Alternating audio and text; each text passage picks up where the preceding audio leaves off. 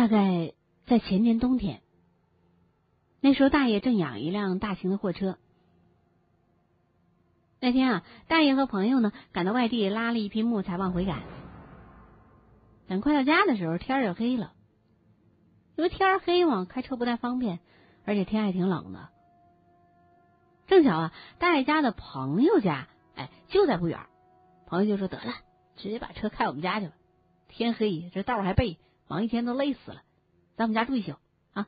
明天一早再回家也不迟。”那也行，都快大半夜了，行，上你家睡去。大爷爽快的答应了。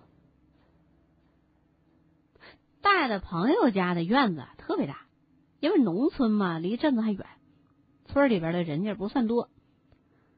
朋友家住的地方呢，邻居呢也少的可怜，所以特别静。大爷当然就放心了，没人偷东西，把这车安顿好，拖着一身的疲惫就进屋睡觉。农村的平房特别简单，中间是厨房。东西俩房间，一间是朋友的夫妻住的，另外一间就是朋友俩儿子住的。这一天呢，二儿子没回来，大爷就和朋友的大儿子挤在一个被窝里边睡。朋友的大儿子叫大柱，是个二十几的大小伙子。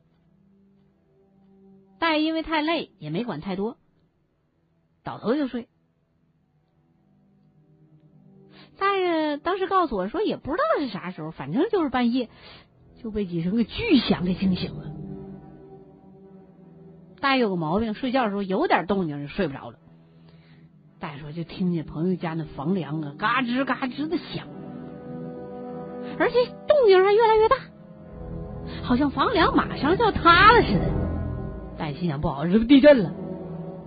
一把就使劲推身边大柱，就喊：“哎，大柱！”醒醒醒醒！你们家房子塌了！嘿，大柱可倒好，没事，你就睡吧，还是还是睡吧。啊！大爷心想不对劲儿，这万一出点啥事儿可怎么办呢？就没命的叫大柱赶紧起来。哎呦！你就睡吧，没你的事儿。一会儿响的比这还厉害呢，你快睡吧。啊！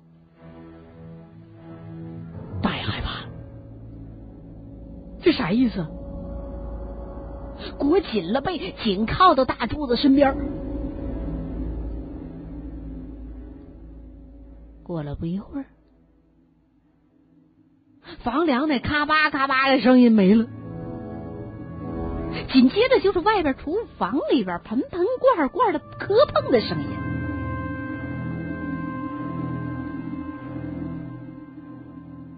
因为这房子小又简单，更何况只有朋友夫妻俩和大爷大柱四个人，根本不会有其他人行动，更不会有小偷。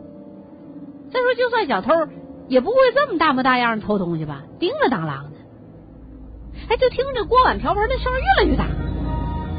就好像大白天平常人家做饭的时候似的。当时大爷也没往其他地方想，往那厨房的方向张了张，漆黑漆黑的，啥也没有。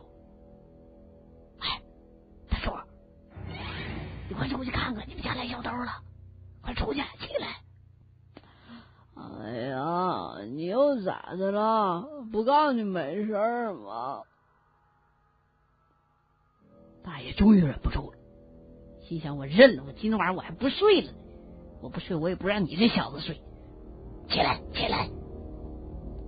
硬是把大柱给拽起来了。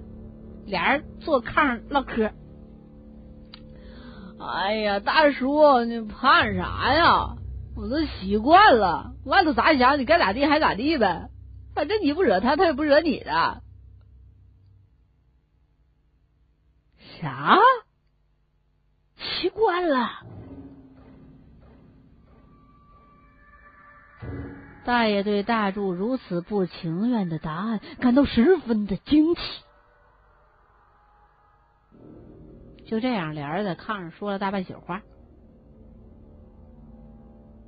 在这期间，大爷说呀，朋友家厨房里边明明有人跟做饭似的，叮叮当啷的，还时不时的听见泼水那声音，哗哗的。可透过门窗户吧，看那厨房里边连半个人身子都没有。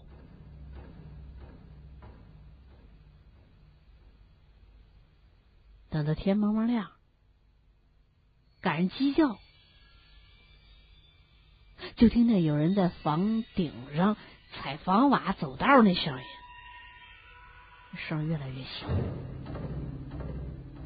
大柱就说了：“这回好了，他走了。”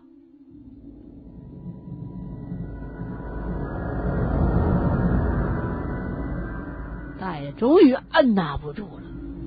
趁天刚刚亮，就和朋友说要早点赶回家，一大早就把车开回去了。从此，大爷就很少在别人家住，也没有和朋友提起那天晚上的事儿。跟我提起来，是因为在我们家待那天晚上，他有点喝高了。